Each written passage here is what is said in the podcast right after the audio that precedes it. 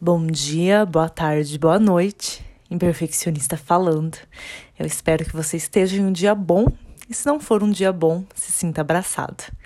Aqui é a Rafaela Castilho e hoje estamos em um episódio bem importante da Imperfeccionista porque completamos um ano. Aê! Um ano de imperfeccionista, minha gente. Um ano de é, exposições, de vergonhas. trazidas para esse podcast que eu espero do fundo do meu coração que em algum momento você tenha dado risada, que em algum momento você tenha chorado junto, que em algum momento você tenha refletido. É, como sou extremamente clichê, trarei um ano de imperfeccionistas e seus aprendizados, né? Por que não?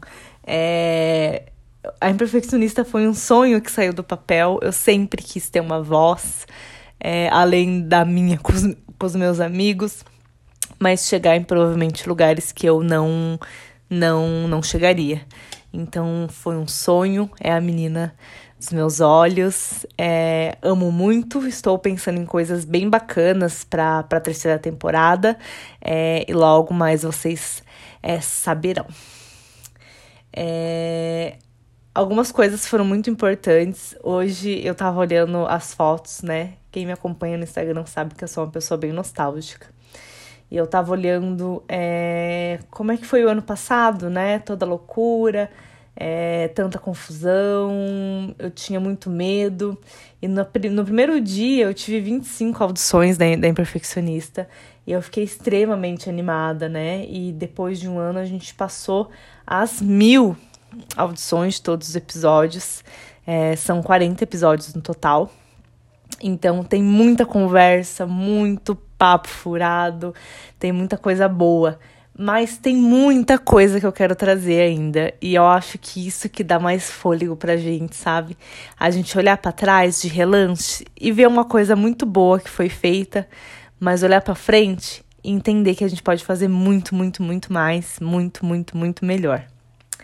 É, eu separei algumas coisas que eu aprendi nesse um ano e eu espero que seja é, de alguma valia para você, né?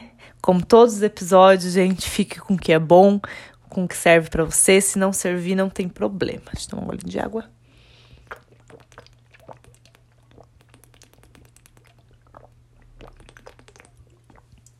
Sábado à noite tô na água, né, gente? Vida do crente. É, ok. Primeira coisa, gente, é.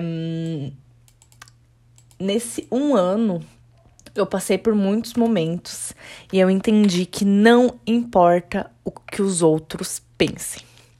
Ai, Rafa, né? Não importa com a, com a opinião alheia, né? Quem, me, quem já ouviu alguns outros episódios sabe que eu sempre fui muito ligada a opiniões, né?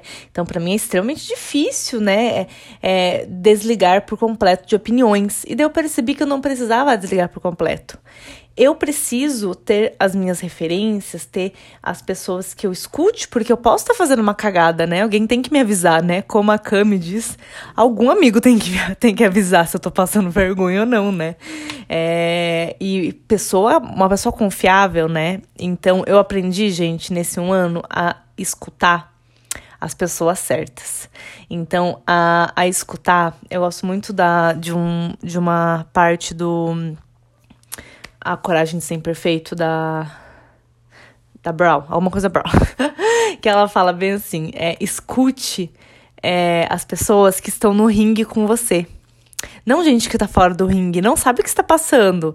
É muito fácil alguém fora do ringue falar, dá um de direita, dá um de esquerda, nem sei se é assim, gente, não faço nem ideia que eu tô falando. Dá um de esquerda, dá um de direita, né? A pessoa não tá no ringue, não tá na tua pele quem tá no ringue ali com você, né, secando teu suor, te ajudando, é, né, dando água para você quando, nos intervalos, sabe mais ou menos o que tá rolando. Não sabe 100%, mas ela tem uma noção. Então, essa pessoa pode opinar um pouco na tua vida e, e, talvez seja importante que você ouça essa pessoa. Então, eu tirei, o, eu saí de um, de um extremo que era ouvir o que todo mundo pensava sobre mim, é, ficar extremamente preocupada com as opiniões, para não ficar preocupada com nenhuma opinião e me tornar de alguma forma um pouco arrogante, para ir pro meio termo que é escutar as pessoas que eu amo, escutar as pessoas que sabem pelo que eu passo. E ter um filtro dentro de mim, né? Porque às vezes, vamos supor assim, eu quero, sei lá, saltar de paraquedas, é meu sonho. E o Lucas pode chegar para mim, não que vá, né? Provavelmente vai junto comigo, né? Mas vamos supor que ele chegue para mim e fala: "Rafa, eu acho que você não deve pular de paraquedas". E daí eu vou pro filtro. Ele tem medo, né? Ele tem medo que aconteça alguma coisa comigo, mas eu vou porque eu quero. Então a gente tem esse, esse filtro, né? Que com o tempo ele vai melhorando muito, gente. E é muito, muito interessante que a gente coloque isso na nossa vida, porque a gente acaba com o estresse, sabe?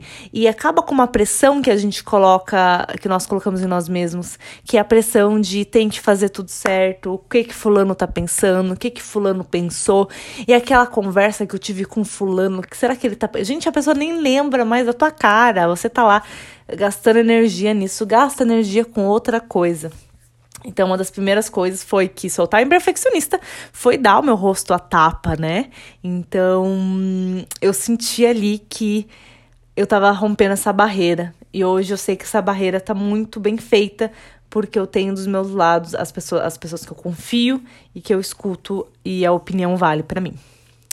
É, a segunda coisa é o perfeccionismo te tira muita coisa. Gente, eu sei que às vezes a gente quer entregar o melhor, o melhor, o melhor, o melhor, o melhor. É, e eu penso muito na questão do aperfeiçoamento, sabe? A gente pode aperfeiçoar as coisas, a gente pode é, entregar um pedaço de madeira e com o tempo a gente aperfeiçoando aquilo para virar um lápis. Não foi uma metáfora boa, né? Mas vocês entenderam. A gente pode aperfeiçoar as coisas. Se um projeto nasce pronto, ele nasce tarde, minha gente. E eu fico pensando em perfeccionista seria muito bom para mim alguns anos atrás, né? Eu também acredito que as coisas nascem no tempo certo, mas acho também que às vezes a gente protela demais o nascimento das nossas nossos projetos. É, eu não tenho dados, né? Mas eu não sei quantas quantas pessoas os meus, os meus episódios ajudaram, quantos dias ruins, é, quantas pessoas realmente, ai que bonitinho, né? Realmente se sentiram abraçadas quando eu abri meu coração por aqui. Tô na TPM, gente, pra variar, tá? Então, é, a gente nunca sabe como vai chegar no outro. E às vezes a gente sempre pensa que vai chegar da pior forma possível e não. Eu fico pensando se alguém estava passando por algum momento difícil, ou se alguém estava triste, ou viu um daqueles episódios baboseira que a gente só fala um monte de coisa e dá risada, e aquilo melhorou de alguma forma o dia da pessoa. Então, a gente também é ferramenta nesse mundo, né? Para levar alegria, para levar um pouco de reflexão, para levar até discordância, né? É bom que a gente não viva só na nossa bolha de mundo, que a gente escute opiniões diferentes e que a gente saiba o que o outro lado pensa, né? O perfeccionismo nos tira isso, porque a gente não consegue dar uma coisa que esteja 100%. E, gente, nunca vai estar 100%. A, imperfeccionista eu posso pegar um estúdio do Flow, fazer um negócio. Nunca vai estar 100%. Pode melhorar, terá aperfeiçoamentos, mas nunca estará 100%. E ter imperfeccionista foi uma coisa de muita valia para minha vida, porque toda vez que eu é, deixava uma coisa mais, né, sabe? Tipo, ah, deixa, um dia vai, um dia rola. Eu ficava, você tem um canal chamado Imperfeccionista, você não pode ser hipócrita de querer perfeição de uma situação dessa. Então, é, o perfeccionismo tira isso da gente, gente. O, o perfeccionismo tira vida, tira energia é, energia que a gente podia estar tá fazendo outra coisa, focando outra coisa, melhorando outras coisas, a gente tá lá numa mesma tarefa, no, no mesmo pensamento, numa mesma. batendo na mesma tecla. Então, aprendi muito que é que o perfeccionismo é uma muleta e essa muleta só nos atrasa, né? Em vários, vários sentidos.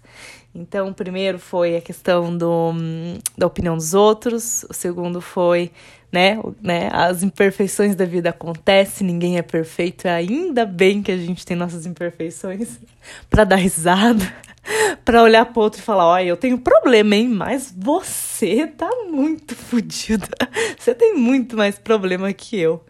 É, e outra coisa que eu aprendi com o ano de imperfeccionista é que hum, nada supera o fazer.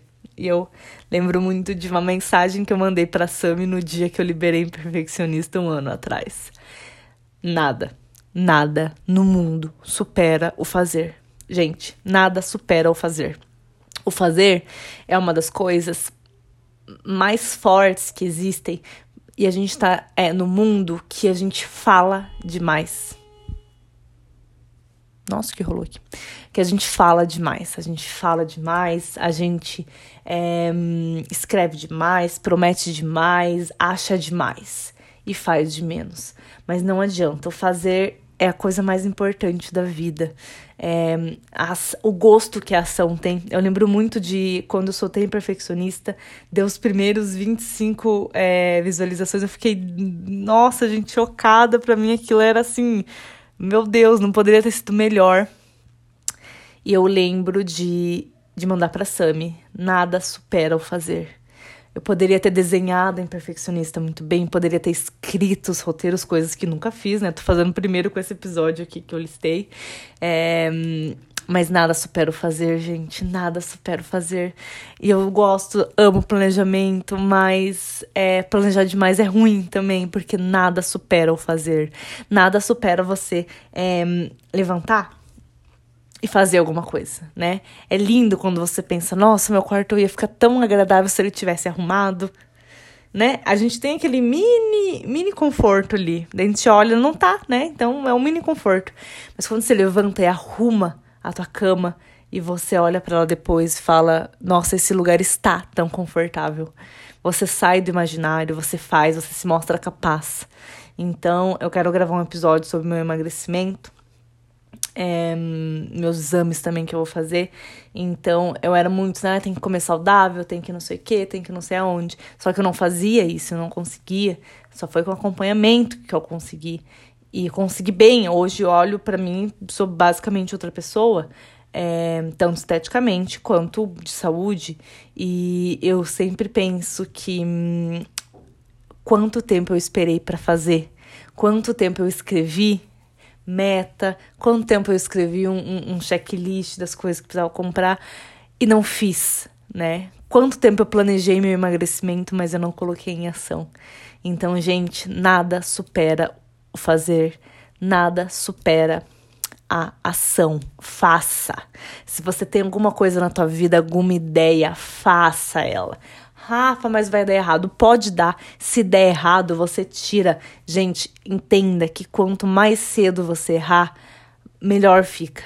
Porque quanto mais cedo você erra, você abre espaço para outras coisas na tua vida. Vamos supor que imperfeccionista não era para acontecer, não era o meu rolê. Eu já tava sonhando há dois anos com aquilo.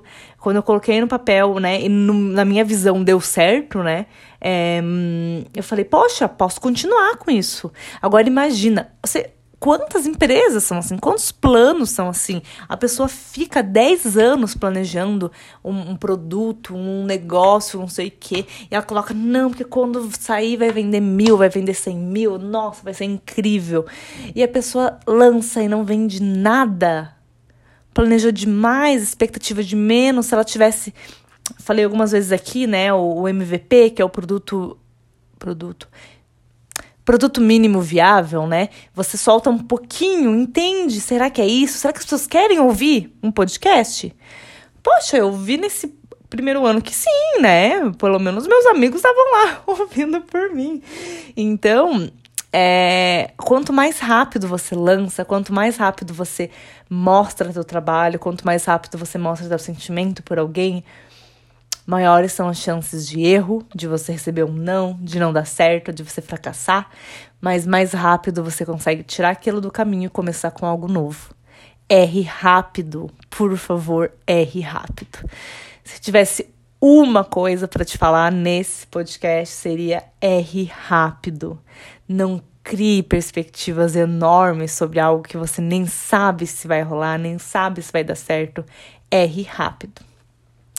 É, eu completei os meus 27 anos em junho e eu também percebi como as nossas é, convicções do mundo mudam, né? É, é uma das coisas que eu acho importante falar, porque nasceu meu sobrinho essa semana, tô tão feliz. E eu penso muito no que a gente vai deixar, sabe? Não, né, que minha filha vai ser uma, uma adolescente que vai falar, amiga, mãe, não quero ouvir isso, muito antigo. Mas é, alguns episódios vão ser bloqueados para ela, obviamente. Mas o que, que a gente tá deixando, né? Eu nunca me esqueço de uma de uma frase que falava sobre foto, né? Que quando você se desvia de uma foto, né? Obviamente, foto de família, foto, mas você tá deixando que os teus filhos tenham lembranças de você, né? Hoje eu penso, o que, que eu tô deixando, né? Não só para meus filhos, né? Mas cara, tô deixando um podcast que tem coisa legal, que tem baboseira, que tem risada, tô deixando, né, um, um, um não digo um legado, né? Legado é muito grande para mim, não sou tão grande assim, me reconheço na minha humildade, mas tô deixando algo para confortar, para conversar, alguns temas que não são falados e que deixa a gente muito muito pensativo, né? Que afinal de tudo, o que que a gente deixa aqui, né? É, são essas coisas, né? A gente pode deixar dinheiro, pode deixar uma herança, mas é, o que. O, como que as pessoas vão lembrar da gente, né? Então eu imagino muito, eu já falei isso em alguns podcasts, eu acho que eu falei já, falei em lives já, que eu faço muito é um, um exercício que ele é bem moribundo, tá, gente? É, que é sobre imaginar o teu texto de morte, né? Então, como se você fosse colocar no jornal. É, Rafaela, né, morreu com tantos anos, era uma mãe de família, tinha dois filhos, casada com Lucas, é, trabalhava com redes sociais, com marketing, é, é, fazia, tinha um podcast, imperfeccionista, né? Então eu sempre penso assim no, no, que a gente vai deixar. Obviamente é muito mais importante o sentimento que a gente é, deixa nas pessoas, né? Mas eu também vejo isso como um jeito que as pessoas têm de, de me reconhecer. É, a imperfeccionista também tirou muito isso de fazer uma, algo perfeito e fazer algo para ganhar dinheiro. Como eu não ganho dinheiro ainda, né, com a imperfeccionista, talvez isso mude um pouco para frente. É uma coisa muito por hobby. E a gente vê como uma pessoa é como é quando elas têm um hobby, né? E, e, como elas comprometem com esse hobby, né? Eu falei inúmeras vezes com episódios, falei muitas vezes com outras coisas. E eu pensei, nossa, eu tô deixando uma coisa que é tão importante para mim de lado, né? Isso me fez parar para refletir algumas vezes. A imperfeccionista é uma caixinha que das minhas coisas. E nessa nova temporada eu quero mudar um pouco isso, fazer um, um rolê meio que de entrevista, trazer gente, meus amigos, trazer gente que eu não conheço, é, para conversar, bater um papo. É, mas nós temos essas temporadas ainda, e ainda vai ter episódios, né? Só meus conversando aqui, só as pessoas que eu conheço conversando também. É, é como se fosse uma caixinha, sabe? Com todo o meu coração, com um monte de bilhetinho, com alguns diários, com algumas fotos, e que vocês podem entrar nesse mundo que é tão íntimo para mim. É... Foi isso que eu aprendi com o ano de perfeccionista, minha gente. Não vou fazer um episódio tão longo. É, eu tô muito feliz, muito, gente, muito obrigada. Olha, eu não tenho assim. Não tenho palavras para agradecer o quão importante é, é viver isso hoje em dia. Eu sou só pela graça mesmo, né? Sou muito grata a Deus por por ter me, né? Acho que sou um pouco de ferramenta. Acho, acho que um pouco de bem-estar eu passei nesse tempo que eu passei aqui, né? É, muito obrigada por me ouvir, muito obrigada por compartilhar, muito obrigada por tudo. É, um beijo, imperfeccionista falando.